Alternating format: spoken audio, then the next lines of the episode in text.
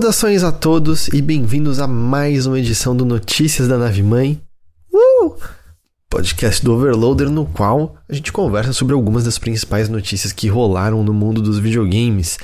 Eu sou Heitor de Paula e excepcionalmente estou aqui em mais uma exceção, uma exceção, em mais uma gravação solo, mais ou menos solo, mais uma vez eu vou ter aqui o chat me fazendo companhia, conversando comigo, confitriando comigo. É, hoje, na verdade, eu ia gravar com a Nina. Ia ser até uma gravaçãozinha com ela aqui, aproveitar que são os últimos dias que eu estou aqui em Budapeste com ela. Tava tudo certo para isso, mas infelizmente ela começou a não se sentir muito bem.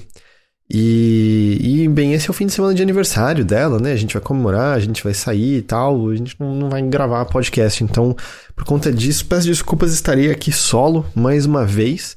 Acabou não rolando, mas eu ainda vou editar para colocar no ar o bilheteria dessa semana. É um papo com a Nina. É um papo bem diferente. Eu, eu acho que eu posso falar isso. A gente literalmente gravou deitado na cama. É, a gente botou um microfone ali com o laptop e gravamos deitados. É, nunca tinha gravado um podcast assim, acho que antes. E, e aí ele deve sair ainda nesse, nesse, nesse fim de semana mesmo, tá bom? Mas então hoje estou aqui, aqui sozinho. Mas com vocês, né? Então não não sozinho de verdade. E o Ghost tá curtindo as férias dele, né? Ele ainda tava de férias, ele até falou: "Ah, se, se precisar eu vou". Falei: "Ah, cara, vai, vai descansar, né? Precisa descansar, precisa descansar". Imagina que chato ter que parar no meio no meio das férias pra, pra ir gravar coisa mas não, né? Deixa ele lá curtir. Então a gente tá aqui mais uma vez, é, assim, apenas a minha voz mas, mas com vocês, formato mesa de bar virou deitado na cama, exatamente, Lucas. É bad talk, só que o Heitor tá deitado como todos nós ouvintes. Puta, pior que. Sanches, pior que no passado eu já ouvi muito podcast deitado. Hoje em dia não tanto mais. Mas eu acho que mais quando eu morava com os meus pais, e aí eu, eu ficava mais no meu quarto, é, eu ficava, às vezes, deitado. Eu gostava muito de, especialmente, deixar a janela aberta, né? Porque aí tá escuro, mas entra né, um pouco de luz de fora, dos outros apartamentos, da cidade e tal. Eu gostava muito de ouvir o Welcome to Night Vale, que dava um clima legal, sabe? Porque são histórias de terror, e aí tava escuro, mas você ainda enxergava. Especialmente bom, especialmente bom, minha recomendação era pegar aquele horário assim das seis e meia da tarde, quando tá começando a anoitecer, e aí ainda o mundo tá, tá claro, mas você vai sentindo a escuridão permeando os meandros do seu quarto, e é aquela hora que você vai aos poucos percebendo que você não tá mais conseguindo enxergar com todos os detalhes o, o desenho de todos os objetos e tal. É, é, eu gosto bastante, é um ótimo momento. Mas.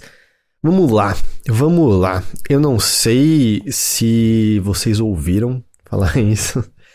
Mas o CMA, o órgão regulador é, de, de, relacionado à competição né, do Reino Unido, é Competitions and Market Authority, né, o equivalente ao FTC. A gente tem falado do FTC nos Estados Unidos, equivalente a. Qual é o órgão aqui no Brasil? Eu sempre esqueço, porque a gente raramente fala muito dele, porque aparentemente ele aprova qualquer coisa muito de boa.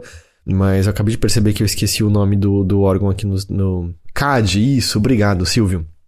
É, ele bloqueou a compra da Activision Blizzard é, por parte da, da Microsoft aqui no Brasil. Minha alma, minha alma tá aí, entendeu, velho? Eu faço isso todas as vezes conversando com a Nina, eu, eu sempre falo aqui no Brasil, mas enfim. É, ele bloqueou a compra. E o que acontece, né? Isso não é já um, um relatório provisório. A gente já teve um relatório provisório no passado que já tinha alguns apontamentos e a Microsoft tomou ação baseado nesses apontamentos. E no, no passado, o, o CMA já tinha apontado como os dois maiores potenciais problemas a questão né, de, de jogos no console, exclusividade, Call of Duty, toda aquela novela que a gente acompanhou aqui por semanas a fio, meses a fio a essa altura, é, com a Sony usando de todos os argumentos possíveis é, para tentar impedir a compra, etc. E tinha mencionado a questão de jogos na nuvem. Tanto que há pessoas que já tinham apontado no passado que isso poderia ser um problema que, cuja atenção necessária não estava sendo recebida. O, eu esqueci o nome, mas acho que é o, o editor do The Verge, por exemplo, é uma pessoa que tinha apontado isso meses atrás já, tinham analistas de, de mercado que tinham apontado isso. Eu só estou querendo dizer com isso assim que havia pessoas que achavam que isso era uma questão.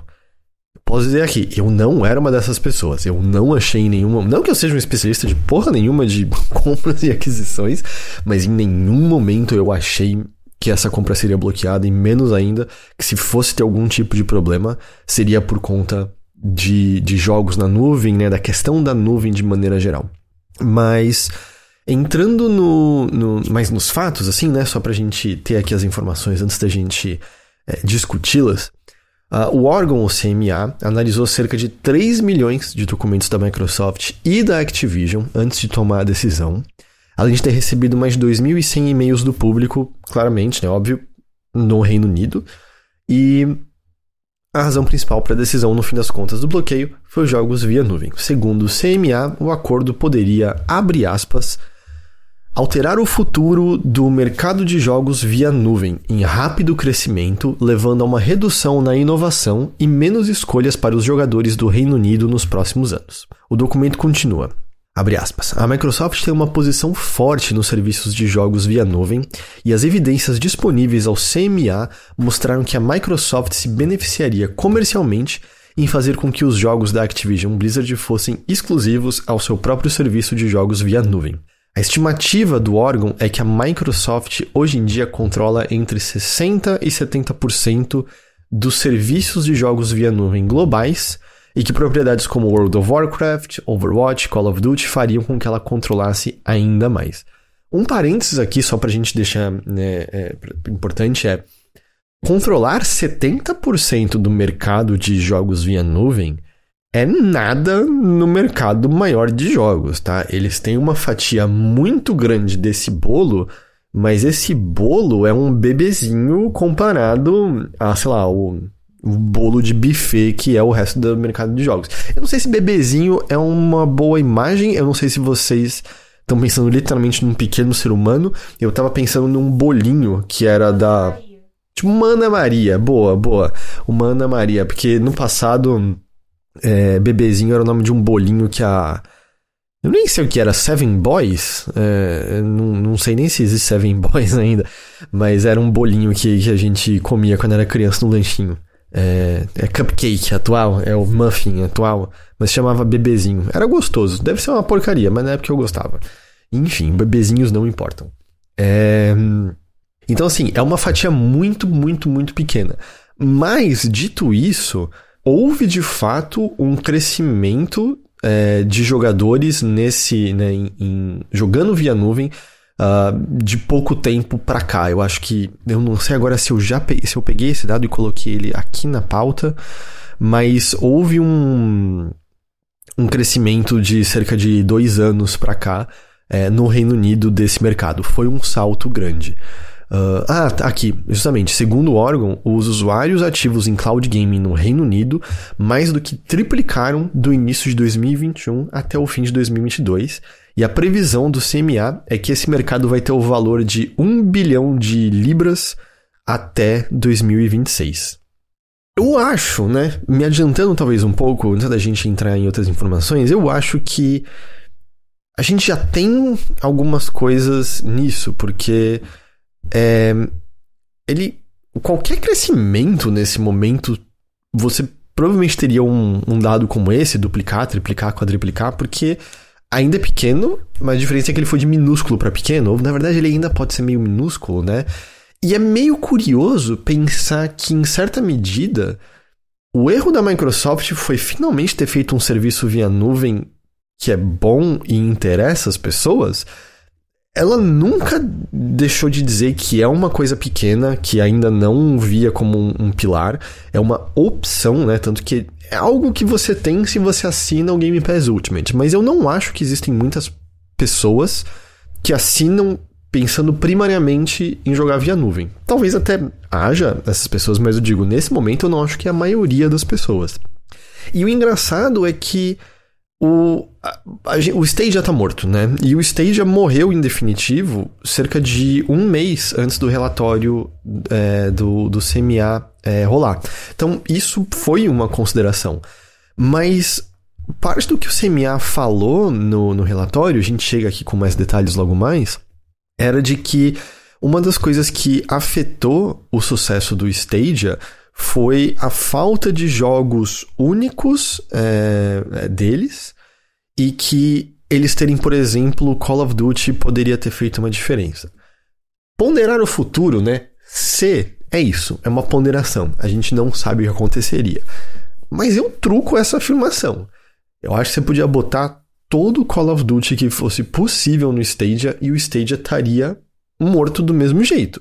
Porque o que mais afetou o Stadia foi a maneira como os jogos eram vendidos. Era o fato de que não era uma assinatura que te dava acesso a um catálogo de jogos. Você tinha que comprar individualmente os jogos e os jogos eram vendidos com preço cheio.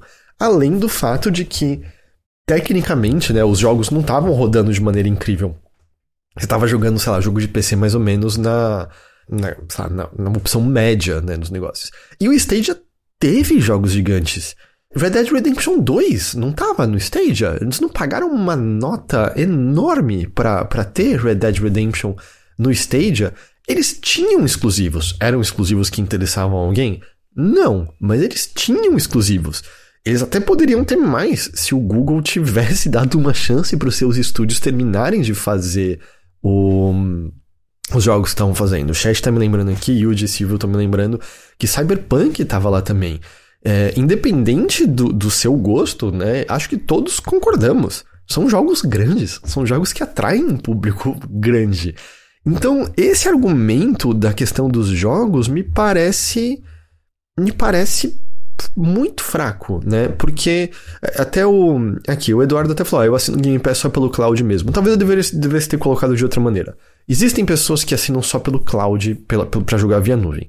Mas no momento atual, no momento atual, meu palpite é que se você separasse quem assina para jogar exclusivamente via nuvem e quem assina para jogar no console, no PC e de vez em quando aproveita a nuvem, eu tenho a impressão que quem assina exclusivamente para jogar na nuvem vai ser uma fatia bem pequena. A maior parte das pessoas assinam para jogar em console ou no PC baixando.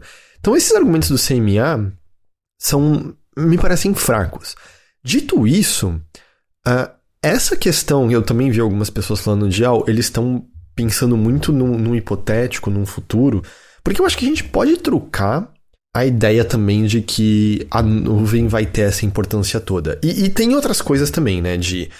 É, parte do, do temor do CMA é que a Microsoft está muito bem posicionada, não só pela questão do Game Pass, mas por conta de toda a infraestrutura deles né, na, na Azure, Azure, eu nunca sei falar essa palavra, mas enfim, os vários servidores deles, né, em que eles nem precisariam de um serviço externo, né? Eles têm a faca e o queijo, né? É, essa é uma das questões.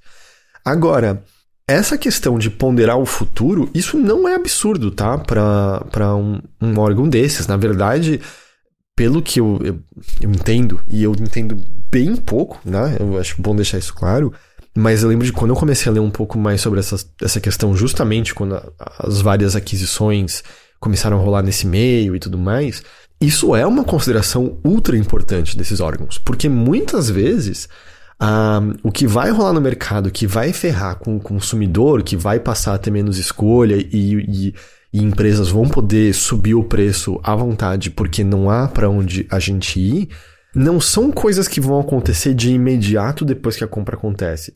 São coisas que vão acontecer dali no futuro. Porque muitas vezes essas empresas pegam coisas que estão no início de crescimento e já pegam para si antes daquilo acabar valendo muito mais, antes daquilo virar um, um, mercado próprio, antes daquilo criar ramificações próprias. Então, essa coisa deles estarem olhando no potencial futuro do jogo via nuvem o que eu acho que não é um absurdo de se pensar, eu, eu acho que assim, a gente tá vindo de mais de uma década das pessoas dizendo, puta, dá pra chegar aí. Eu me lembro quando o PlayStation 4 e o Xbox One estavam para sair, é, que as, tinha gente dizendo, ah, essa deve ser a última geração de consoles, depois disso é, é só nuvem. E hoje em dia eu acho que a gente não tem mais nenhuma dessa certeza. Eu acho que a gente até acha que nuvem vai existir, mas provavelmente uma coisa que meio coexiste ao lado é, de, de consoles já em si. Então, não é um absurdo eles estarem pensando no potencial futuro disso, sabe? Mas eu, eu puxo um pouco essa, essa ironia, assim, porque meio que o que ferrou a Microsoft de, por ter essa fatia aí de 60%, 70%, é que eu acho que eles são o primeiro serviço de nuvem que é mais interessante, que é útil e que a gente tem porque a gente está assinando outra coisa. Porque as pessoas elogiam muito coisas como o GeForce Now, por exemplo que era para ser melhor, o problema é que um monte de empresa começou, né, a não deixar a Nvidia permitir que os jogos fossem feitos, fossem jogados via stream através do GeForce Now, né? Mas de fato, assim, a, a Sony, em certa medida, largou na frente. Eles compraram o Gaikai lá no passado. Mas PlayStation parece que nunca se interessou em fazer alguma coisa com isso, né? Sempre ficou relegado ali ao ao PS Now. E agora, com a, a, a, reformulação da PS Plus Plus e tal, por exemplo, parece que agora que a gente. Eu acho que isso não aconteceu ainda, acho que eu não tô viajando. Eu me lembro que acho que o DN me publicou no, no final do ano passado, que seria no início deste ano, que a Sony teria, por exemplo, servidores pra gente no Brasil poder hum, jogar os jogos via nuvem, né? Tanto que no Brasil a gente tem uh, o serviço meio diferente, né? Os países que não têm o jogo via nuvem. Então é meio curioso, sabe? Pensar nisso. É uma certa ironia que o que, o que, o que os ferrou foi que eles fizeram o serviço de nuvem que funciona e é interessante pra gente, sabe? Eu acho que dá para você ler um pouco dessa maneira. Agora, é claro, tem muitas pessoas lendo de diversas maneiras diferentes, assim, que seria meio CMA procurando a vírgula que ele queria procurar, porque existem outras coisas é, que teriam feito ele querer impedir, impedir essa compra. Mas vamos, vamos lá continuar um pouquinho só mais com, com, com os dados aqui. Como muitos devem lembrar, a Microsoft tinha firmado acordos com diferentes empresas antes dessa decisão ser tomada, já no intuito de tentar diminuir preocupações, não só né, relacionado a Call of Duty, ela firmou aquele acordo de 10 anos com, por exemplo, até mesmo a Nintendo dizendo dá pra, dá pra tipo, ter Call of Duty no, no Switch, mas ela firmou acordos com empresas já pensando nessa questão via nuvem. Ela firmou acordo com a Boosteroid, com a Ubitus, com a Nvidia para permitir que jogos de PC e Xbox rodassem nesses serviços. E desde então, desde que houve o bloqueio, é, eles até firmaram com uma nova empresa espanhola também de, de que oferece serviço de streaming para jogos e tudo mais.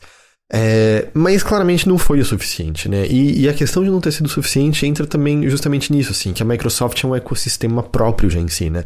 Ela tem o um catálogo de jogos, ela tem os servidores e ela tem o serviço. Então, a maneira como o CMA olhou é de que, tudo bem, você está fazendo esse acordo, mas é muito diferente é, de dizer que ah, esses, essas empresas podem fazer o streaming desses jogos, mas essas empresas têm direito de ter esses jogos em seus catálogos e, e, e fazer com que esses jogos estejam no catálogo de streaming delas. E é diferente, tipo, de fato o poder é diferente, né? No, final, no fim das contas, a gente tá falando da Microsoft, uma empresa de valor é, trilionário, né? Que quantas no mundo né, tem esse poderio, né? Não são, não são tantas assim. O CMA, então, não se sentiu é, satisfeito e hum, afirmou no documento que tais acordos são de escopo reduzido. É citado que a Microsoft não teve em seus acordos garantia de acesso a esses jogos em serviço de assinatura de vários jogos pertencentes às suas principais concorrentes, nem a possibilidade dos rivais oferecerem esses jogos em sistemas operacionais que não sejam Windows. Essa questão de sistema operacional que não seja Windows também foi um ponto batido ali no CMA. É, de como a Microsoft também é dona do ecossistema Windows, que é onde a maioria desses jogos roda, né? Então ela também tem uma vantagem adicional é, em relação a isso. E aí o CMA também diz que isso diminuiria a competição, argumentando que mesmo sem a fusão, os jogos da Activision Blizzard devem tornar-se disponíveis via nuvem em serviços disponíveis no Reino Unido no futuro próximo. Segundo o órgão, ah, os dados que eu falei agora há pouco, o número de usuários ativos em cloud gaming no Reino Unido mais do que triplicou do início de 2021 até o fim de 2022, e a gente tem essa previsão aí de que ele deve ter o valor de 1 bilhão de libras até 2026. Um, O relatório cita a morte do Google Stadia, é, dizendo que o serviço encontrou várias dificuldades, que uma delas foi a falta de conteúdo novo e único. A gente já falou disso aqui agora. Mas eles falam, parte do desafio é, para isso seria a dificuldade em fazer ports para Linux, o que coloca a Microsoft nessa vantagem por ser a dona do Windows. Então, é, é meio isso, assim. É, a Microsoft tem muitas e muitas vantagens, e para o CMA essas medidas são pequenas, paliativas quando ela, mesmo que todo resto fosse eliminado, a Microsoft conseguiria continuar funcionando por conta própria, sem grandes problemas, né? A Microsoft, é claro, já disse que vai apelar essa decisão, é, mas só para lembrar uma coisa importante nisso aqui, tá? Diferente de como rola, por exemplo, com o FTC, que eu acho que tá indo para a corte para ser debatido, no Reino Unido, o CMA, o que acontece? Depois que essa decisão é tomada, você pode fazer um apelo na corte de apelo do CMA. E aí você tem um tempo para isso ser analisado. O tempo médio de casos direto ao ponto é aparentemente de cerca de nove meses. Existem exceções que são aceleradas, existem vezes que pode demorar mais. E feito isso, o caso volta para o CMA. As mesmas pessoas que tomaram a decisão agora são as pessoas que vão tomar a decisão depois. Não é que vai para, por exemplo, um juiz que não tem nenhuma relação com isso e que, em teoria, é uma figura imparcial, né? Muito em teoria aqui, né? Um, mas a Microsoft disse que vai apelar. O presidente, o Brad Smith, presidente da Microsoft, emitiu o um comunicado dizendo, abre aspas, a decisão do CMA rejeita um caminho pragmático para lidar com as preocupações de competição e desencoraja inovação tecnológica e investimento no Reino Unido. Nós já assinamos contratos para tornar os populares jogos da Activision Blizzard disponíveis em mais de 150 milhões de dispositivos adicionais e permanecemos comprometidos a reforçar esses acordos através de medidas regulatórias. Estamos especialmente decepcionados que, após longas deliberações, esta decisão parece refletir um entendimento errôneo deste mercado e a maneira como tecnologia relevante de nuvem funciona de fato. É, no geral, eu senti que essa foi a leitura de figuras que não tem, né? Não tem time nesse caso, dizendo que é o motivo do CMA é curioso, assim, não era um motivo que ninguém esperava, é um motivo que parece fraco em vários aspectos. Realmente parece que todo mundo foi meio pego de surpresa, mas como eu falei, existem exceções para isso e pessoas que já estavam dizendo que a Microsoft deveria ter dado mais atenção a essa parte antes de, de, de tipo, entregar suas coisas finais antes de chegar a essa deliberação. O Bob Kotick enviou um, um e-mail aos seus empregados é, dizendo que a empresa já tinha começado a trabalhar em um apelo, é, abre aspas, junto da Microsoft nós podemos e vamos contestar esta decisão e já demos início ao trabalho para apelar ao UK Competition Appeals Tribunal, né? o, o tribunal de apelo do, do CMA. Estamos confiantes porque os fatos estão do nosso lado. Este acordo é bom para a competição. Não sei. Mas aí teve um comunicado da Activision que foi, foi meio que uma ameaça ao Reino Unido. É, o comunicado deles é o seguinte: Abre aspas. O relatório do CMA contradiz a ambição do Reino Unido em se tornar um país atraente para negócios de tecnologia.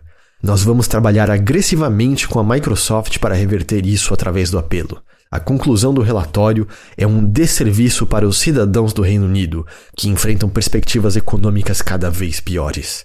Nós vamos a reavaliar nossos planos de crescimento para o Reino Unido Inovadores globais grandes e pequenos vão prestar atenção nisso. Apesar de toda a sua retórica, o Reino Unido está claramente fechado para negócios. É tipo, caralho, o que vocês vão fazer? Vocês vão fugir do Reino Unido? E, e, assim, houve pessoas como o Michael Pachter, e aí, parênteses, é o Michael Pachter, ele tá errado quase sempre. Mas ele falou que talvez a Microsoft pudesse criar um serviço à parte do Reino Unido e, e, e tudo mais. É difícil imaginar alguma coisa desse tipo acontecendo, mas seja como for, assim, foi. Foi, foi é meio uma ameaça, tá ligado? Vamos, tesouro, não se misture com essa gentalha indo embora do, do, do Reino Unido ali. Se a compra ainda não for aprovada, a Microsoft provavelmente vai desistir. Na verdade, né, essa é a parte mais de especulação, a gente chega nela, mas a Microsoft vai seguir em frente por esse momento. mas as chances dela não são incríveis, tá? De qualquer forma, se isso não rolar, se ela desistir do acordo, ela tem que pagar 3 bilhões de dólares para Activision Blizzard em taxas né, dessa desistência. E quanto mais esse processo dura, mais caro isso vai ficando. De qualquer jeito, a data previamente esperada para o encerramento da compra era em 18 de julho. Não vai mais acontecer. Não, não tem mais como. É, então, tipo, só o lance de pelo menos nove meses para a corte de apelo do CMA analisar e tudo mais. Pff, 18 de julho não, não acontece mais. É, na verdade, 2023 hum, acho muito difícil que haja qualquer parecer. E claro, a gente também tem a questão, né? O Reino Unido vai dar o parecer. Aliás, o Reino Unido. A União Europeia vai dar o parecer. Vai que a União Europeia bloqueia também. Aí eu acho que acabou. Acho que a Microsoft desiste agora, sabe? Mas ao que tudo indica, a União Europeia vai aprovar. Mas ao mesmo tempo, os especialistas também estavam dizendo que achavam que o CMA aprovaria. Então vai saber. E também, legitimamente, vai saber se isso também não muda a opinião de outros órgãos, sabe? Meio tipo, puta, mas os caras bloquearam lá. Será que. Será que não vai ser estranho se a gente aprovar? Não vai parecer que a gente não tá fazendo nosso dever como a gente deve estar tá fazendo? Tipo, eu presumo que as pessoas que trabalham nisso tentem se manter neutras em relação a isso, mas neutro é sabão, né? É, neutro é, é, é, sei lá, eu ia falar ácido, mas ácido não é neutro, ácido é ácido. É, tipo, eu acho que isso acaba, né, afetando de alguma forma. É, existe uma questão política em tudo isso, certo? Não é nenhum absurdo pensar nisso. Na verdade, eu diria que muito disso é pura política também, né?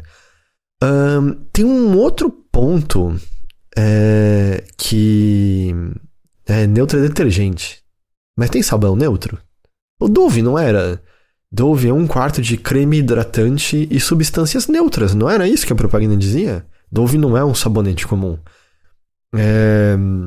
Outro ponto complicado em relação a esse argumento é, do CMA, né, no relatório deles, é que eles dizem ali que se a compra fosse para frente, isso necessitaria de uma observação constante do órgão, né, uma, um, um ato de regular constante para garantir que a competição não está sendo afetada, que medidas regulatórias estavam sendo tomadas. Então seria meio analisar o mercado, ver o que está acontecendo, ver como a Microsoft está se portando, como o serviço está, e tomar medidas para né, puxar as rédeas, ajustar isso e garantir que a competição é justa. E o CMA diz que bloquear a compra totalmente, abre aspas, permitiria que as forças do mercado continuem a operar e a dar forma ao desenvolvimento de jogos via nuvem sem a necessidade dessa intervenção regulatória. Ou seja, qualquer medida que a Microsoft ofereça tem que também reduzir ou eliminar a necessidade de intervenção regulatória do CMA. Tem que ser uma medida que diga para o CMA pode ficar de boa, você não precisa ficar vigilante, você não vai ter que ficar tomando medidas constantes para garantir que a gente não tá fazendo merda. E isso é muito difícil. Qual medida você pode tomar para garantir que isso não vai acontecer, ou que pelo menos nas aparências isso não vai acontecer? Isso é um ponto bem, bem complicado. E eu vi algumas pessoas né, dizendo que isso é quase também uma concessão do CMA de as coisas não estão boas no Reino Unido. Vocês estão ligados disso, né? As coisas não estão nem um pouco boas por lá. E meio que em parte tem uma questão de oh, é, qual é o, quais são os recursos que o CMA tem, qual é o poderio que eles têm para fazer isso. E parte da consideração é meio bicho, sei lá, se dá para ficar de olho aí no, no jogo via nuvem o tempo todo. Se a gente só bloquear isso aqui, a gente não tem que fazer isso e aí deixa as outras pessoas desenvolverem seus próprios serviços via nuvem no futuro, tá ligado? É mais ou menos isso. Então, é um, é um ponto bem, bem complicado. Pelo que eu tava lendo, historicamente, é muito raro os apelos feitos à corte do CMA reverterem a decisão previamente emitida. Mas, por que que isso acontece? Porque, da maneira como eu entendi, é que era uma coisa que não acontecia com muita frequência. E quando acontecia do CMA fazer esse bloqueio, era meio que, bicho, isso aqui não tem como ir pra frente. Mas tem indícios que o CMA tá querendo começar a tomar uma posição muito similar ao que está rolando com o FTC também nos Estados Unidos, mais combativa a essas fusões e aquisições, porque a gente tem as evidências das últimas décadas como, de maneira geral, isso é só prejudicial ao consumidor. Fusões e aquisições levam de fato a, a, serviços de qualidade inferior, a produtos mais caros e, por consequência, uma piora de vida para pessoas. E com essa posição de maior. É, de combater mais essas aquisições e fusões, o número de apelos também deve aumentar e, consequentemente, o número de decisões revertidas também. Então, historicamente, é muito raro haver essa reversão? Sim. Mas isso pode ser por conta de como o CMA operava e com mudanças disso, talvez olhar para essa história não nos informe tão bem do que pode acontecer aqui até agora, entendeu? Mas de novo, isso é especulação. A gente na prática vai ter que esperar para ver o que acontece. Mas assim, por exemplo, houve uma. O Games Industry Biz publicou um artigo bem bom, uma reportagem bem boa, conversando com vários analistas de mercado e tudo mais. E, e a questão é: alguns dizem, olha, não acabou. Tanto que a Microsoft não desistiu ainda. A Microsoft está indo apelar, a Microsoft está indo tentar fazer alguma coisa. Mas, de maneira geral, a impressão é de que não acham que isso vai mais para frente. Até porque em certo momento começa a ser meio tempo perdido para a Microsoft, porque vamos, vamos lá olhar para o que já está rolando nessa geração, tá? Microsoft tem, tem dois consoles muito interessantes. Né? Ela fez essa estratégia de ter um console mais barato, acessível, um console poderoso mais caro. Eu pessoalmente acho que os dois são muito interessantes. Eu acho que o Game Pass é um serviço excelente. Eu acho que ela tem tomado boas decisões. Mas o que não aconteceu foram os jogos.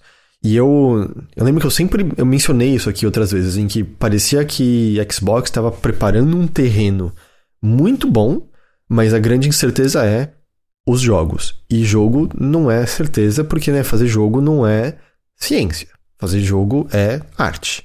E, e ela teve uns baques até agora. Não me entendam mal, por favor. Existem jogos de estúdios Xbox maravilhosos. Paintment é incrível, Grounded é maravilhoso. A gente teve é, Hi-Fi Rush no começo desse ano, muito, muito, muito bom. Mas quando eu tô dizendo é, da questão de jogos, eu tô querendo dizer triplo azão, essas coisas que esse é o tipo de jogo, o tipo de experiência, em, em, muita medida mais tradicional, né, mais blockbuster, mais mainstream, mas que a Sony domina e faz diferença. Eu não, acho que eu tô dizendo nenhum absurdo, eu acho que todos vocês concordam, tipo, PlayStation domina corações. Se você perguntar para as pessoas quais são seus jogos favoritos, muita gente vai dizer de Last of Us, de God of War, de, de Horizon, acho que menos, mas vão ter essas pessoas por conta desse estilo de jogo, desse estilo de narrativa. E é nesse front que a Microsoft não entregou. Ela teve um pequeno bom momento ali com Halo Infinite e não funcionou, sabe? Não deu certo. A história em torno de Halo Infinite agora é mais negativa. Ano passado, tudo bem, PlayStation também não teve tantos jogos assim, mas teve God of War Ragnarok no final do ano. É, e isso já por si só é o suficiente para as pessoas, sabe? Microsoft quase não teve jogos ano passado. E esse ano, eu não sei o que pensar de Redfall até agora. Eu não joguei, né, claro, mas eu não sei direito, assim. Não, não, a onda não tá muito positiva até agora. Vamos ver o que, que vai ser Starfield. Eu acho que Starfield tem chance de ser um bagulho gigantesco muito, muito grande, que as pessoas amam, que as pessoas piram. Eu acho que tem chance. Mas vamos ver o que, que vai ser exatamente em relação a esse jogo. Porque, quer queira ou não, é uma nova franquia dentro da Bethesda, né? Não é nem Fallout, não é nem Elder Scrolls. Um, então, assim, é, em certo momento, será que a Microsoft continua insistindo nisso? Digo, Jim, Starfield vai ser exclusivo de Xbox? Sim, digo, Jim. Vai ter para PC também, mas nos consoles é só é, Series. E em certo momento, com esses 69 bilhões, quantos outros estúdios a Microsoft não consegue comprar que não atrairiam o escrutínio da, desses órgãos reguladores? Eu ainda acho que em termos de estratégia, para a Microsoft faz, faz sentido, tipo, porque ela teria muitas franquias que justamente supri, supririam essa falta que ela tem no momento. Porra, Call of Duty, Diablo, um, World of Warcraft, enfim, funcionariam para tapar essa lacuna. Mas em certa medida, pensa no seguinte: nesse tempo que a Microsoft estava lutando para conseguir passar por essa aquisição, a Sony comprou a Band, a Sony comprou uma série de outros estúdios menores que tinham acabado de ser formados e, por consequência, os comprou por um preço muito menor. A gente falou na semana passada do Firewalk, né, o estúdio de ex-lead da Band, que está fazendo um jogo multiplayer exclusivo para PlayStation, que o que a Sony disse é: a gente viu o que eles estavam fazendo, gostamos, já compramos. Vamos presumir, tá? Porque o jogo pode ser ruim, o jogo pode não atrair um público, mas vamos presumir que o jogo é bom e o jogo tem enorme sucesso. Quando que é mais barato comprar esse estúdio? Agora que o jogo é uma incerteza, mas mostra potencial? Ou depois que ele saiu e teve enorme sucesso e, e, e é um estúdio que ganha renome? É, então, em certa medida, tipo, com 69 bilhões, ela lota o seu portfólio de jogos diferentes e consegue ter estúdios que, que fazem é, AAA, até porque você consegue adquirir estúdios que são consistentes. É uma, uma coisa. E tudo bem, tem, temos aí a cautela de que o Star Wars Fallen. Fallen Order não, é, Jedi Survivor tá com problemas técnicos. Mas, por exemplo, é uma qualidade que a Respawn tem, tem é uma qualidade que a Insomniac tem são estúdios muito constantes, sabe? Eles conseguem fazer jogos com uma frequência boa e de uma qualidade boa. Eu, o Jason Schreier compartilhou esse dado. No tempo que a Respawn fez, acho que quatro ou cinco jogos, a Rocksteady não lançou nenhum. E o jogo que eles vão lançar vai ser o Esquadrão Suicida, entendeu? Então. E, e, e eu, eu, repito isso, assim, eu acho que a Microsoft e a Xbox está com acertos em muitas coisas. É uma plataforma que eu aprecio muito. Eu acho o Game Pass um puta de um serviço. Eu acho a plataforma Xbox é, eu sinto ela convidativa, né? Apesar que eu também uso bastante meu PlayStation e, com total honestidade, o que eu mais uso mesmo é o PC e o Steam. Mas acho que eles criaram uma plataforma muito legal. Mas não é uma plataforma na qual jogos exclusivos, entendeu? Chegou. É, daqui a algumas semanas, eu vou estar com Zelda no meu Switch, que é um exclusivo dali. Dali um tempinho ali na frente, eu vou estar no meu PlayStation, que nem louco, para jogar Final Fantasy XVI. E tudo bem, tem o Redfall logo ali, mas é, não é no mesmo patamar, certo? Eu adoro o Arcane, eu, eu ainda tô muito curioso para ver Redfall. Não tá no mesmo patamar desses jogos. O primeiro jogo que eles vão ter que eu acho que dá para dizer que tá nesse mesmo patamar é o, o, Starfield, né? Que, que vamos ver, né? Que vamos ver. Eu não acho que é um tiro necessariamente é, certeiro.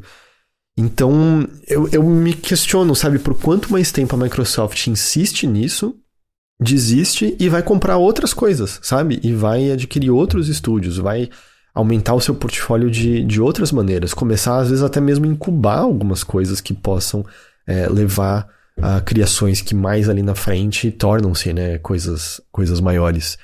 Um, então a, é o fim uh, de, do, da, da aquisição, olha, se fosse já o fim, a Microsoft não apelaria. A Microsoft já beleza, é isso, sabe? Porque se fosse uma questão, ah, o apelo é rápido de ser feito, o apelo não é rápido de ser feito.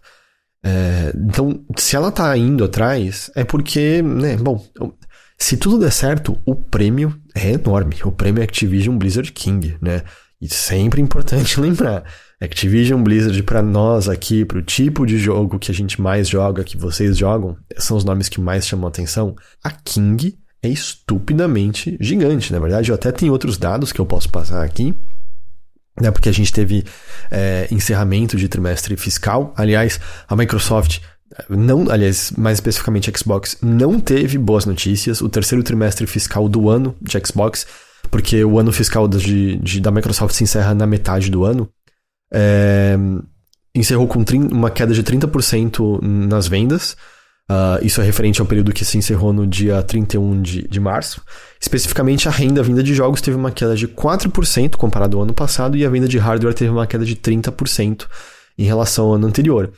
E, e algumas pessoas especulam que ainda pode ser uma questão de escassez, mas eu acho que a resposta é meio outra. É não há jogos que as pessoas se interessam com com maior frequência, entendeu? É, tipo, PlayStation tá indo muito bem. Por que, que tá indo muito bem? Porque saiu God of War Ragnarok ano passado e as pessoas amam God of War. Porque tem um, um Horizon novo com um DLC agora que é só pra nova geração. Porque tem Homem-Aranha logo ali no segundo semestre. É, eu, eu, não tenho dúvida, assim, quando os jogos aparecerem que as pessoas querem, as pessoas vão comprar esses consoles, as pessoas vão assinar mais Game Pass. Mas, de fato, tipo, eu amei Pentiment, eu amo Grounded. Mas eu acho que, né, todos concordamos, são jogos num patamar diferente de um nível de um God of War. E quando eu tô dizendo um nível, eu não tô dizendo qualidade, importância, mérito artístico, eu tô falando de meio alcance blockbuster, entende? É a diferença entre, sei lá, Banshees of Inisherin e, e, e Avatar, tá ligado? É, é, meio essa... São jogos, é, são jogos que não vendem consoles, exatamente, Ponciano. Paintment é um jogo excelente. Não acho que pessoas compram um Series para jogar Paintment. É, então, é, é, meio isso, né? Um, é muito importante para eles que Starfield não flop. Eu tenho a leitura de que o jogo até foi mais adiado para garantir que hum, ele não tem o nível de bugs que um jogo da Bethesda tem normalmente, porque já era inaceitável antes. Se ele sair desse jeito agora, hum, vai pegar muito mal. Vai pegar muito, muito mal.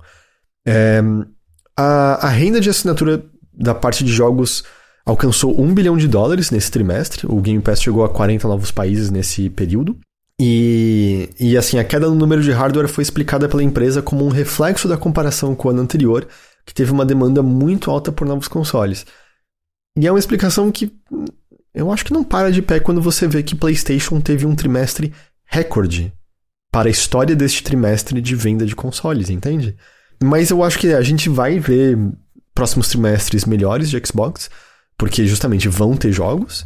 Mas o que eu tava falando de Activision Blizzard, pega o seguinte: número de jogadores ativos em jogos Activision Blizzard tinha visto um salto após o lançamento de Overwatch 2 e Call of Duty no segundo semestre do ano passado. Eles já reverteram ao que eles eram no meio do ano anterior.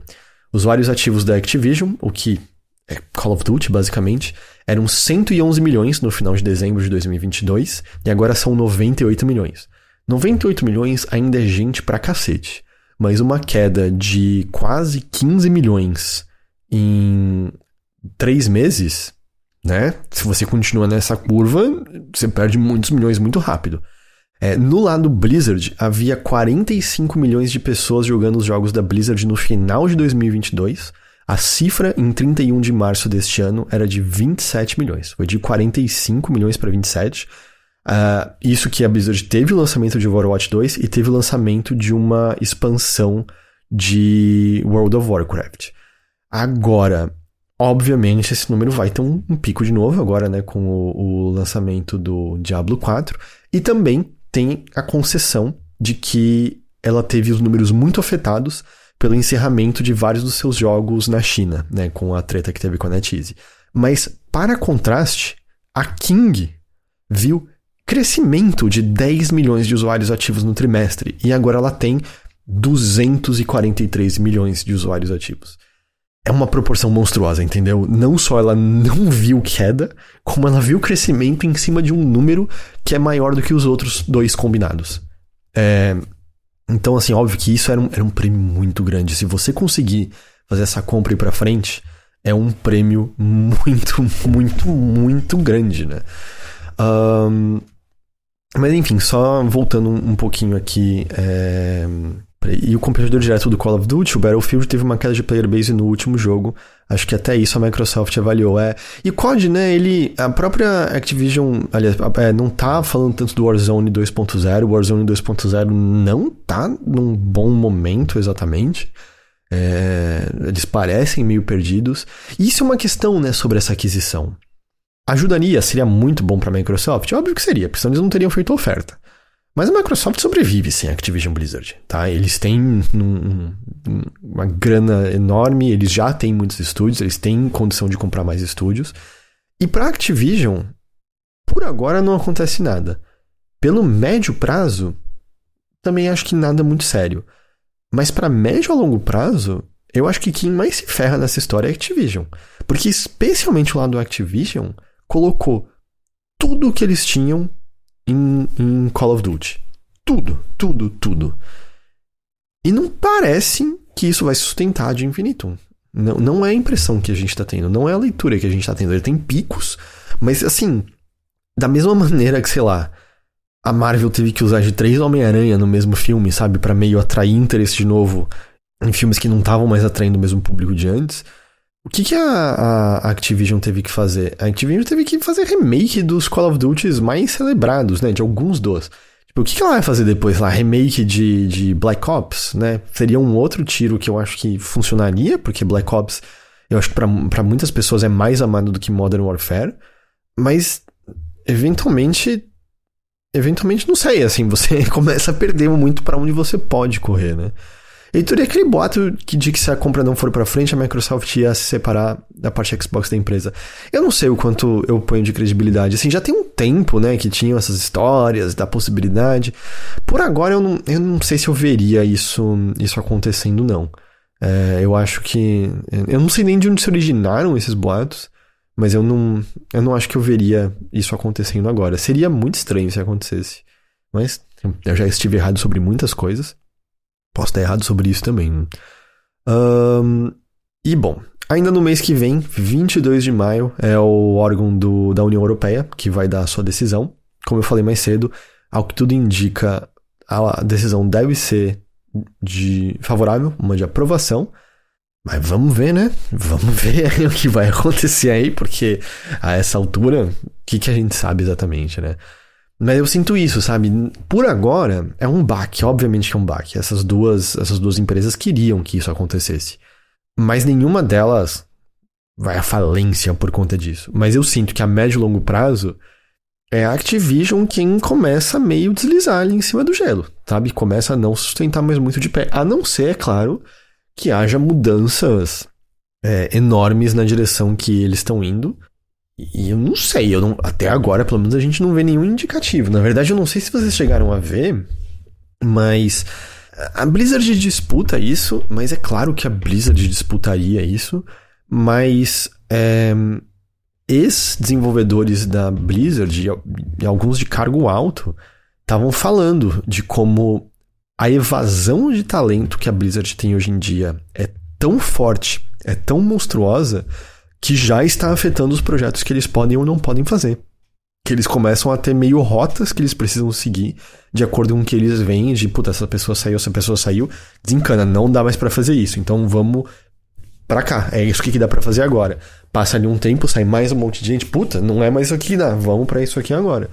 A, a evasão de talento continua forte, porque de lá para cá nós não vimos nada, nada concreto parecendo ter mudado na empresa.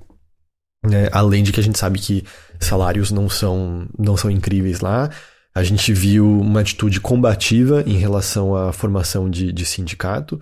Então você tem essa, essa outra bronca né, para encarar também, porque vamos supor que, putz, é, tá bom, deu tudo errado, um, Kotick cansou e cai fora, coloca um CEO que tem um mínimo traço de humanidade em si. Ele não é um humano pleno, porque ele é ainda um milionário, não tem como um milionário ser um humano pleno, mas ele tem pelo menos um mínimo traço de humanidade ali nele. E, e começa a fazer mudanças ali na, na, na empresa para garantir uma vida melhor para seus empregados demora para isso surtir efeito, demora para as pessoas começarem a querer e, e demora para as pessoas confiarem né, nisso de novo. E a gente está vendo que os jogos estão cada vez mais é, cada vez mais difíceis de serem feitos, cada vez mais complicados é, de, de, de, de, chegarem no mesmo nível que eles estavam chegando antes. É, demora muito para você conseguir fazer isso. Então, eles não estão numa situação tranquila. Eles não estão numa situação que eu veria tranquila. Eles têm nomes, eles têm jogos com nomes que se sustentam por pura e simplesmente ânimo das pessoas. Mas isso não dura para sempre. Né? Isso não não dura para sempre. Então é a gente ainda vai falar disso por um tempo, então, pelo visto. Assim, eu acho que de qualquer jeito a frequência ainda deve diminuir um pouco da conversa, Mas, né, eu realmente achei que chegou meio desse ano a gente poderia meio que trocar a marcha e ter uma conversa mais interessante de como exatamente vai ser a fusão, sabe? Como vai, vai ter. A Activision ainda seria uma coisa meio independente, como a Bethesda aparecer em certa medida, ia ser tudo aglutinado dentro de Microsoft, os estúdios ali poderiam trabalhar em, em propriedades das quais eles tinham sido expulsos. Durante um certo momento pareceu que tinha essa coisa positiva de, pô, será que a será que a Vicarious Vision vai poder, tipo, lá, fazer o que ela estava fazendo antes? E se, se a Vicarious Vision puder fazer um novo Banjo-Kazooie, será que daria pra rolar? Um, Álvaro falou, qual é a sua opinião sobre a compra? Eu achei bom não ser aprovado. Álvaro, eu me sinto dividido, no sentido de, assim, eu, eu não tenho torcida, porque minha vida não é impactada fora, sei lá, no sentido de, ah, se a compra fosse aprovada eu teria é, mais jogos no catálogo do Game Pass. Eu fico dividido no sentido de fusões, no geral, não são uma boa coisa. Né? Eu acho que essa maior, maior número de empresas, é, não tudo centrado num só lugar, é melhor. Apesar que tem muita gente que lê que a vida de empresas independentes mais grandes, como uma Activision, como uma EA, como uma Ubisoft, estão presas a chegar ao fim, porque é, não dá, elas não têm tamanho suficiente para se sustentar com o preço que está custando é, fazer jogos. Porém, ao mesmo tempo, me parecia ser o único caminho viável para Activision Blizzard tornarem-se lugares um pouco melhores, um pouco menos tóxicos e num nível ultra pessoal, para eu não me sentir culpado de talvez querer jogar alguma coisa deles ou voltar a ter algum interesse em jogar alguma coisa deles porque eu pensaria que, putz, pelo menos está desassociado de, de parte do que uh, eles eram antes, porque a sombra, né, de Activision Blizzard, para mim, é muito forte agora. Eu, eu, eu realmente não sei, assim, eu, eu até tenho um certo interesse em Diablo 4 e eu de verdade eu não sei se eu vou jogar ou não, porque é Activision Blizzard, e eu não sei se eu quero estar associado com isso, sabe? É, então, é, é, eu não sei, assim, eu, eu acho que seria pelo menos um caminho para Porra, seria um caminho pra gente nunca mais ter que falar de Bob Kotick? E tipo, beleza, ele vai morrer milionário em mais. É, em maior bonança, maior conforto do que todos nós nesse chat combinados. A não ser que aí alguém aí seja um milionário, e aí você pode virar patrono do Overloader. Poderia, a gente aceitaria de bom tom. Mas, mas pelo menos a gente nunca mais teria que pensar nesse Gremlin, sabe? E isso seria uma boa coisa. É, mas é, sei lá, eu, eu. Tipo, torcida, torcida eu não tenho. Torcida eu não tenho. Mas eu não sei se, se seria necessariamente uma coisa ruim, sabe? Acontecer. Uh, mas também tem aquilo, né? Não é agora, porque o, o Phil Spencer é um cara que, no geral, né? Ele tem bola fora, mas ele parece um cara que toma boas medidas. Ele parece entender com o que ele tá trabalhando. Ele não vai querer ter esse cargo para sempre, essa galera eventualmente se aposenta ou vai para cargos mais altos. E, e se entra um Don Metric de novo? Só faz decisão bosta e aí leva a um monte de demissão e as demissões afetam ainda mais estúdios, porque agora tem muito mais estúdios. Não que não esteja acontecendo, né? Microsoft demitiu milhares e milhares de pessoas. Um, enfim, essa é a minha opinião, eu acho. Eu vou fazer o meu palpitaço aqui, tá? Com o risco de estar totalmente errado de novo. Eu acho que essa compra não vai mais acontecer. É, eu acho que Microsoft não vai adquirir Activision Blizzard. É, eu acho que eles estão insistindo para ver, porque né, você tenta até o fim depois que já investiu tudo que você investiu, mas eu não acho mais que vai acontecer. Vamos lá. Próxima notícia tem uma certa relação com o que a gente acabou de falar, que tem a ver com o sindicato, porque os trabalhadores da SEGA da América anunciaram um plano de formar sindicato. E tem uma diferença grande em relação às notícias de formação de sindicato que a gente teve no, no meio de jogos até então. Até então, o, a gente estava vendo a galera de QA né, lutar para formar sindicato.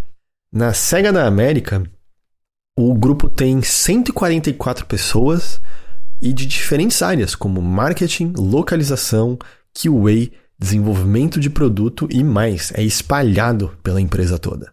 Eles entraram com pedido de votação através da National Labor Relations Board E segundo o que eles disseram, eles têm uma enorme maioridade, né? Eles usam o termo supermaioridade, eu não sei se esse termo está correto em português. Uh, então a votação deve facilmente resultar em sucesso. A gente tem outra coisa que é a primeira vez aqui também. Esse é o primeiro grupo a buscar um sindicato, sendo uma empresa nos Estados Unidos cuja dona está localizada no Japão. Né? A gente também não sabe como que pode acontecer é, de diferente por conta disso.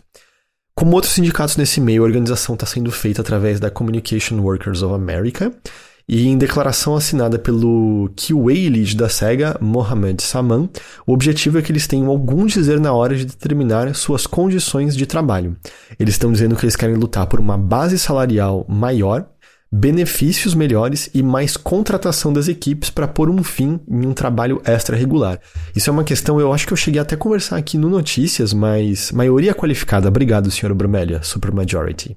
Maioria qualificada. Isso até é uma coisa que veio à luz recentemente da quantidade de empresas que dizem que estão no processo de contratar mais pessoas para aliviar a carga de trabalho da equipe atualmente empregada, que supostamente está fazendo trabalho extra por tempo limitado, e essas contratações são mentiras. Não há contratações acontecendo, e, e só fica nessa conversa de que elas vão acontecer num eterno esperar por Godot, para as pessoas não se sentirem né, menos desmotivadas com o trabalho extra que, que estão fazendo. E não estou dizendo necessariamente que esse é o, o, o que está rolando na, na SEGA da América, é, mas assim, alguma claramente precisa de mais pessoas pelo, pelo que está falando. A gente teve uma reação inicialmente diferente do presidente e CEO da América, é, CEO da América, CEO da SEGA da América, o Ian Curran. É, não, se fosse o CEO, o presidente da América, ele estaria já destruindo, né? No Twitter ele diz que é o presidente mais favorável né, aos trabalhadores, mas na prática não faz porra nenhuma e ainda fudeu com os trabalhadores ferroviários. Enfim. É, o CEO, né, o presidente e CEO da SEGA da América, o Ian Curran, ele enviou uma carta a todos os empregados dizendo é, que nenhum membro da SEGA da América será tratado de maneira diferente, apoiem eles ou não os esforços de formar um sindicato. Só para não dar nenhuma. É, não deixar dúbio, ele não disse isso assim como uma coisa negativa, tá? Ele quis dizer aparentemente meio assim: eu apoio você ou não apoio você, tá tudo bem. Porque a carta dele me pareceu assim meio. meio ok para um primeiro passo ele disse estar investigando as considera e considerando as opções disponíveis, complementando que assuntos de sindicato são novidade para mim. É, o que pode acontecer daqui a partir de agora é ele recusar, e aí entra justamente com é, um órgão é, trabalhista para avaliar isso e avaliar a votação, e aí o sindicato ser formado, ou ele pode reconhecer voluntariamente. Tendo reconhecido voluntariamente né, o formado sindicato, a briga maior come começa depois disso, que é quando você faz a negociação, né? E isso sim demora, isso é vai e vem e tudo mais. Uma outra coisa diferente ali é que Farah Khan, que é prefeita de Irvine, no é, local em que a SEGA da América é, é sediada, emitiu um comunicado no qual apoia os trabalhadores a formarem sindicato e pediu para que a empresa reconheça o sindicato voluntariamente. Então, um, pô, todo o apoio aos trabalhadores da SEGA da América. Eu acho bem interessante, não só pelo tamanho, né? Tipo, o nome SEGA da América, o fato de abarcar diferentes áreas, não só QA, eu acho que dá mais força para isso. A reação do presidente já, de não já ter sido. Um, de recusar direto, a gente ainda sempre fica com cautela, né? Nunca confiemos em presidentes e CEOs e CEOs e todas as, as, as, siglas dessa natureza, né? Eles não, por consciência de classe, sabemos, eles não pensam na gente da, é, como se fôssemos iguais, mas num primeiro momento parece pelo menos diferente de como justamente o Gremlin Bob Kotick é, reagiu à, à, tentativa de formar sindicato ali no, na, na Activision Blizzard. Então, Vamos esperar para ver. E porra, falando em sindicato, vocês viram que a porra da Hasbro barra Wizards of the Coast enviou Pinkertons pra casa de um cara que acho que conseguiu baralhos de Magic antes do lançamento e fez. e abriu eles no, no, em vídeo na internet e coisas assim.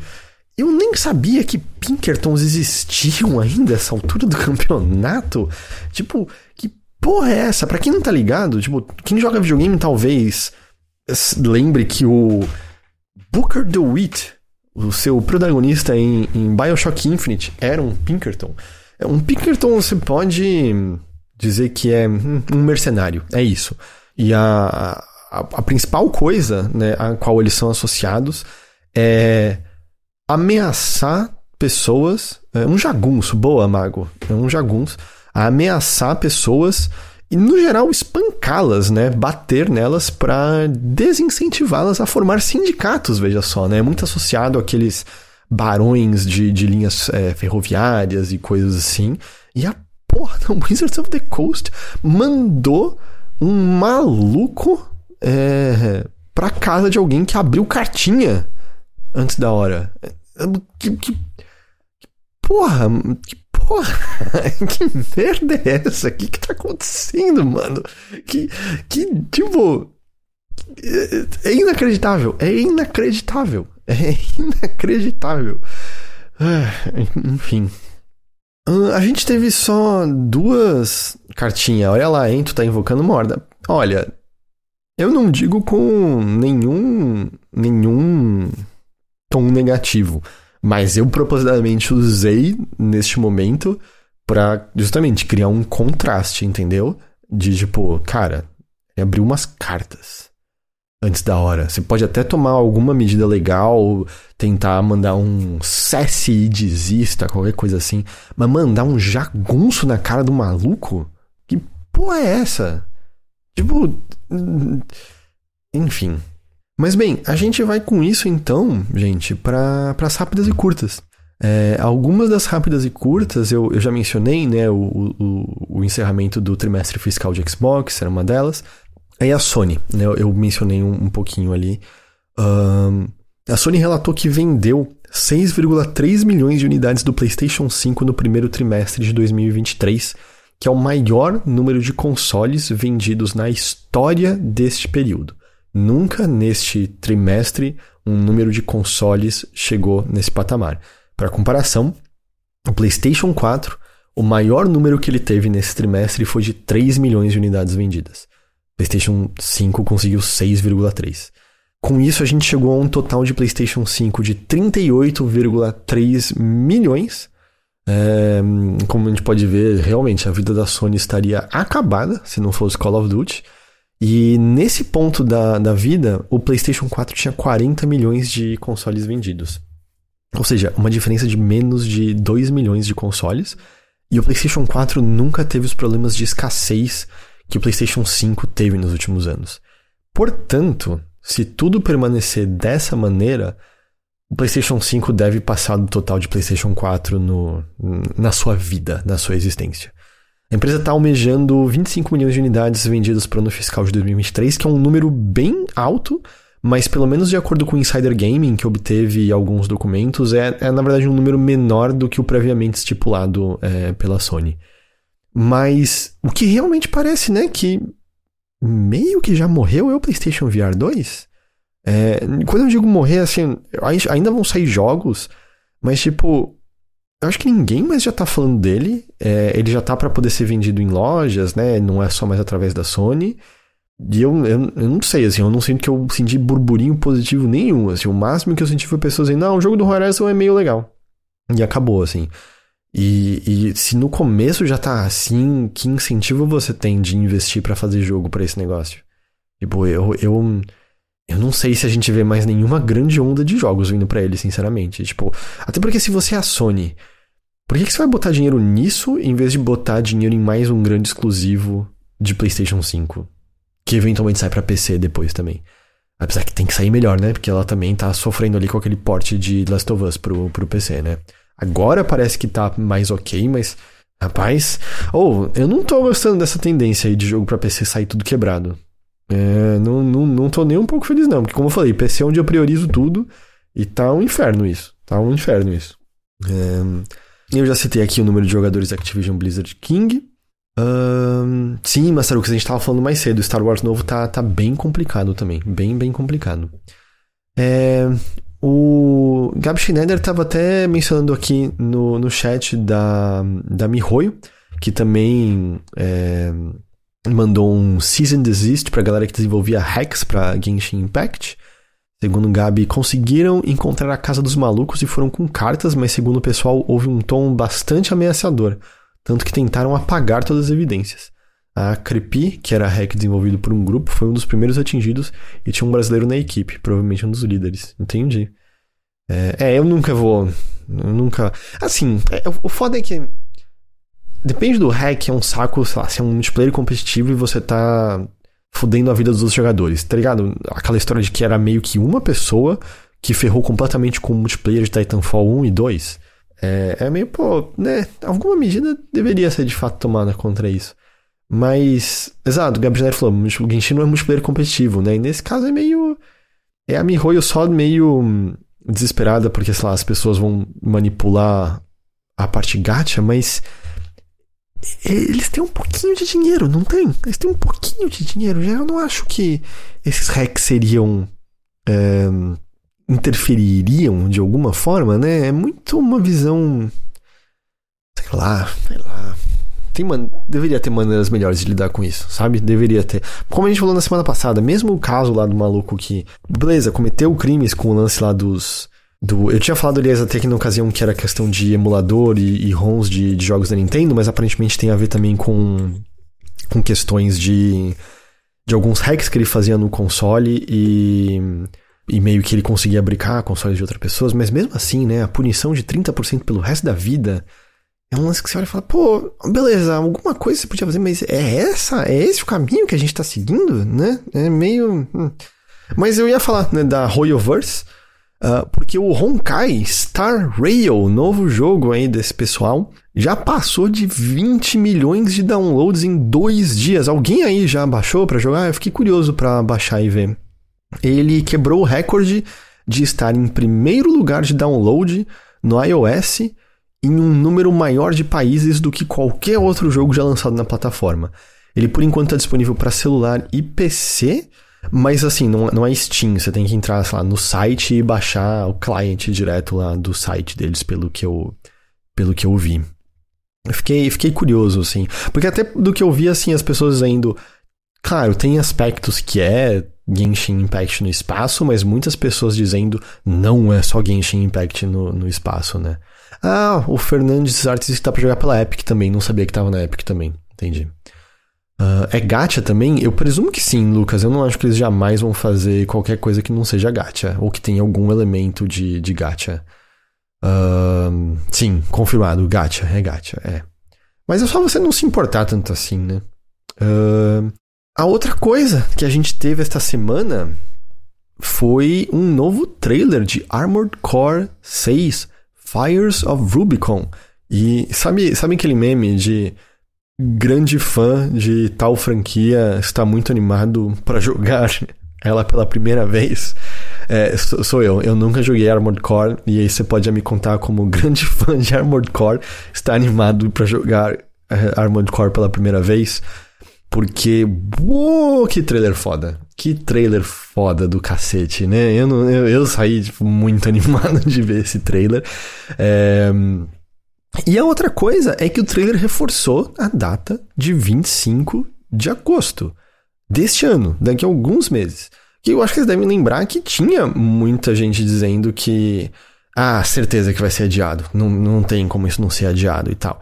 E porra, se eles apareceram do nada com um novo trailer e foi uma rodada de preview aí também e, e tal reforçando a data de 25 de agosto é porque essa porra vai sair no dia 25 de agosto, certo? Eles não teriam por que bater nessa tecla de novo agora se não fosse para lançar daqui a alguns meses, né? Então eu, eu, eu acho, acho, que estaremos jogando Fires of Rubicon em agosto mesmo. Vai sair para PlayStation 4, PlayStation 5, Xbox One, Series e Steam. Heitor, você sabe em que ano foi o último Armored Core? Não sei, foi, sei lá, vou, vou palpitar completamente leigo aqui, tá bom, Gui? 2009. 2013, ok. Não tava tão longe assim. É esse Honkai Star Rail, Lucas? É, é chama Honkai Star Rail, o novo da, da, da Royal Horse aí. Tipo o último GTA. Bom, aí depende de como você, você olha, né? O último GTA saiu várias vezes de novo. Um, outro aqui que eu não sei se vai dizer muita coisa para todo mundo, mas para quem disser anima, é que Might and Magic Clash of Heroes vai ganhar uma versão definitiva. É, o trailer menciona jogabilidade refinada e mais equilibrada, multiplayer local e online e todos os DLCs das versões anteriores. É, não tem data exata, mas sai já no meio desse ano para PlayStation 4, Steam e Switch. É, é, eu admito que faz bastante tempo desde a última vez que eu joguei Might and Magic Clash of Heroes e eu não vou me lembrar exatamente do funcionamento de tudo dele. Eu acho que eu joguei no, no Xbox 360, ele não ganhou uma versão para Xbox Live Arcade. É, mas é um jogo quebra-cabeça de combate em que você fica meio botando suas unidades em fileiras e juntando elas de maneiras diferentes para causar ataques nos inimigos. É divertido pra cacete esse jogo. Ele é muito, muito, muito legal.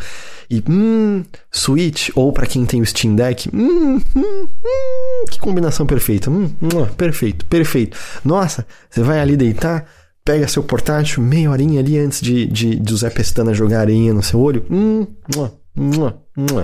maravilhoso. É, então tô animado, meio do ano, não, não falta muito aí então pra gente ter mais Might and Magic Clash of Heroes. Será que isso mostra que a Yubi tá, tra é, tá trazendo jogos antigos de volta? Nossa, mas eu acho que eu não lembrava disso. A Yubi é a desenvolvedora? É, eu perdi essa parte? Eu achava que eles só tinham distribuído um dos, uma das versões. É da Capibara, não é da Yubi. Mas a propriedade é deles, é isso? Talvez não, não seja mais? Não sei. Não sei, agora fiquei confuso, Álvaro. Uh, Plat mandou aqui. Uma notícia que saiu hoje e só importa para três pessoas, mas a Microids colocou vários jogos deles no eShop brasileiro. E eles estão com preços muito gentis. Por exemplo, Marsupilami, estilo Donkey Kong Country, e o Smurfs, estilo Mario Sunshine, estão em promoção por R$18,00 por mais 20 dias neste exato momento. Então tá aí, eu nunca joguei Marsupilami, eu também nunca assisti Marsupilami, é, mas, mas tá aí, tá aí. Ok, o Álvaro confirmou, os direitos de Might and Magic, do nome Might and Magic, foram comprados por 1,3 milhões pela Yubi. Entendi, entendi. Não, ela deve ter permitido, então, deve ter tido alguma negociação. Eu não acho que a Yubi vai recusar qualquer forma de dinheiro que possa entrar para eles nesse exato momento. Estamos um, chegando ao final da, da edição de, de hoje. E. Tears of the Kingdom vai ter versão física, Pro Controller temático e Switch OLED temático também disponíveis no Brasil. Quando eu tinha botado na pauta data exata do lançamento e preço ainda não tinham sido divulgados, mas hoje na live anterior que eu fiz, me disseram que já tinham comprado o Switch OLED, então já está disponível. Vou chutar que talvez até já tenha acabado, não sei exatamente. Eu estava querendo cometer o crime capitalista de pegar esse, esse controle aí, e mas eu eu não, não é pré-venda. Ah, ok, ok. Mas ainda tem unidades, Zeros? Alguém sabe se tem unidades? Se se eu já devo fazer a pré-venda desse controle ou se eu, se eu já perdi e já era. Ah, ok, temos mais informações aqui. Daniel trouxe que o jogo foi confirmado por 400 reais. Chega dia 25 de maio, né? A edição física. É, lembrando que uh, uma das maneiras que. Ah, foi o Gus mais cedo que falou que pegou o LED, mas foi na Suíça. Ah, tá aí o pulo do gato. Mas a, a, lembrando que se você né, quer o, o Tears of the Kingdom, uma das maneiras é os cupom lá do, do eShop. Você tem que assinar o Switch Online, mas é baratinho assinar, sei lá, um mês. E aí é 500 reais um cupom que te dá direito, olha, melhor, 500 reais que te dão direito a dois cupons. É, tem um, não é todo e qualquer jogo do eShop, mas basicamente tudo da Nintendo pode. Aí você pode pegar um Tears of the Kingdom e alguma outra coisa, um território da sua escolha. Então, é, tem, tem essa opção aí por um ano. Ah, tem que pegar o, o, a assinatura de um ano, é isso? Mas não é tão caro assim também, eu acho que ainda vale. Ou melhor, ou está dizendo que o, os cupons valem por um ano, é isso, né? O cupom tem validade de um ano, é isso, é isso, ok, ok. É, o voucher expira em um ano, sim. Então, tipo, dá para você. Ó, fica aqui o gancho para a próxima notícia. Por exemplo, eu, Heitor, estava considerando pegar o, o, o cupom e pegar o Tears of the Kingdom e ali no meio do ano pegar Pikmin 4. Porém, porém, a Nintendo confirmou presença na Gamescom. E essa é a primeira vez que ela vai estar tá lá desde 2019. O que chama atenção é que quando a Gamescom rolar, obviamente, Tears of the Kingdom já vai ter sido lançado e Pikmin 4 também já vai ter sido lançado. E esses são os dois maiores jogos anunciados da Nintendo até o momento. Isso tem feito as pessoas especularem que, eita, eita, o que, que tem aí? O que, que tem aí? O que, que tá rolando? Tem anúncio de jogo e tudo mais? No momento, no momento, a maior especulação é envolver alguma forma de um novo hardware, anúncio de um novo hardware. É, exatamente o que seria esse novo hardware, putz, aí Vamos, deixa, deixa vazar alguma coisa, alguma mínima confirmação antes da gente sair especulando, que senão dá pra gente ir embora aqui e sei lá o que, o que acontece. Mas. É, no geral, assim, essa conversa de, de hardware tem enrolado já de longa data, a gente não sabe o que, que é verdade, o que, que é mentira, e não sei o que lá, o que, que foi entendido errado, parará, parará. Mas essa é a conversa. Seja como for, eu não acho que é um absurdo presumir que se eles estão indo pra Gamescom depois de tanto tempo sem ir pra Gamescom, e de, por exemplo, eles nem terem tido um direct para casar com o período de E3 do ano passado, alguma coisa eles têm para mostrar, certo? Alguma coisa. Não deve ser só para botar pro público jogar Tears of the Kingdom, porque o jogo vai sair agora logo mais. Até a Gamescom em agosto, Tears of the Kingdom vai ser o quê? Já vai ter vendido pelo menos, sei lá, 10 milhões de unidades? Mais provavelmente, né? Tipo, todo, ninguém, ninguém na face da Terra tem dúvida se quer Tears of the Kingdom. Acho que eu, eu sinto que você tem dois tipos de pessoas: as que sabem que querem jogar e as que sabem que não querem jogar. Ninguém tá em dúvida em relação a Tears of the Kingdom. Eu, eu tenho, eu tenho essa, essa sensação, entendeu? Então. Alguma coisa eles têm que ter para mostrar ali, né? Uh, vai ser Metroid Prime 4 e Mother 3 em inglês, eu acredito. Olha, Daniel, eu acho que é bom a gente sonhar. E é bom a gente ter bons sonhos. Então. Então vamos sonhar. Então vamos sonhar. É. Assim, Metroid Prime 4 vai acontecer, obviamente, eventualmente. E Mother 3 em inglês vai acontecer eventualmente também. Eu, eu sinto isso. Eventualmente pode significar daqui a 50 anos? Hum, é, talvez. Mas eu acho que vai acontecer e talvez não tão não tão longe assim. Certo? Vocês também sentem isso, né? Não teria muito porquê a empresa voltar pra, pra, pra Gamescom se, se não fosse pra ter nada, né? E aí, e aí, tem aquela coisa, né? Sei lá, dependendo do que eles têm ali, porra, sabe o que, que rola não muito tempo depois da Gamescom? Brasil Game Show, né? Que a Nintendo tá presente aí, né? Tem um tempo. Vai que, vai que a gente podia ter acesso, seja lá o que que vai ter na Gamescom no, numa, numa Brasil Game Show aqui também. O Time em casa, né? Time em casa. Poderia ser, poderia ser legal. O Wii U esteve na Brasil Game Show antes do lançamento. Deu para testar lá, por exemplo. Seria da hora, não seria? Seria show, seria show. Uh, vão anunciar o código no Switch. Uh, ah, TGS acontece um mês antes, né? Tem tudo isso. Então, assim, pô, né? Brasil Game Show tá num timing bonzinho aí, né? Se for pra, pra rolar umas coisas da hora. Então, então, sei lá, tô animado. É, é engraçado assim. Tô animado, tô. Mas foda-se, tem Tears of the Kingdom logo mais. Quem liga? Quem liga pro futuro quando o presente é tão mais delicioso? Vocês entendem quão pouco falta pra gente jogar Tears of the Kingdom? Tá tão perto.